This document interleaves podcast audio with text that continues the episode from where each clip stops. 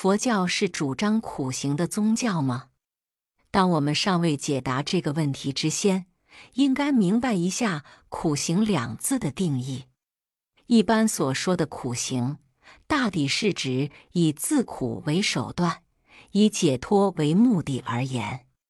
从原则上说，这个观念并没有错；若从出发点上说，却大有区别。有的是盲目的自苦，有的是有理想的自苦。盲目的自苦，往往都是指的盲修瞎练、沙中榨油，既没有理论的根据，也没有一定的目的。有理想的自苦也有分别，一是迷信的，一是理性的。迷信的自苦是指以为吃了牛戒吃草，吃了狗戒吃屎。吃了鱼戒进水，便可在死后升天。理性的自苦也分两种：一是以合理的修持方法寻求自我解脱；一是利用可资自我解脱的身心，协助他人众生解脱。除了理性的自苦，其余均是外道的苦行。近人有些认为佛教不主张苦行。认为佛教是主张苦乐中和的中道行者。当然，佛陀成佛也是在他放弃了六年的苦行，把羸弱的身体调养复原之后，增益阿含经，增上品之八。不过，我们必须明白，佛陀放弃的是盲目的苦行或是迷信的苦行，却又强调理性的苦行。寻求自我解脱是小圣的苦行，协助他人众生解脱是大乘的苦行。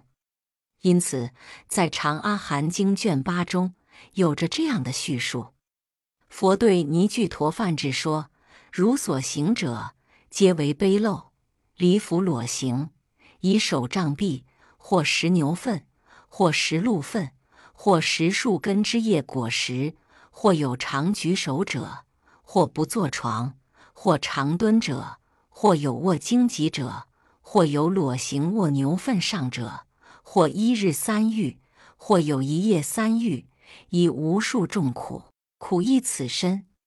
像这样的苦行，佛陀是极端反对的，因为那是除了自讨苦吃，就毫无意义，既不能修身养生，又不能修心入定。更谈不上修行而利益他人。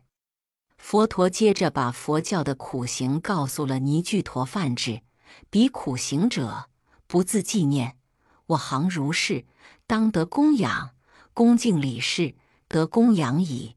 心不贪著，小了远离，知出要法，闻他正义，欢喜应可，不自称誉，不毁他人，不杀盗淫。两舌、恶口、妄言、绮语、贪取、嫉妒、邪见、精勤不忘，好习禅定，多修智慧，不为共高骄慢自大，常怀信义，修反复行，能持境界，勤受训诲，常与善人而为伴党，积善不已，不怀憎恨，不为巧伪，不是己见。不求人短，不怀邪见，不信因果为邪见，亦无边见，不是中道，便是边见。相信灵魂永恒不变，或者不信死后另有境界，是为苦行离垢法也。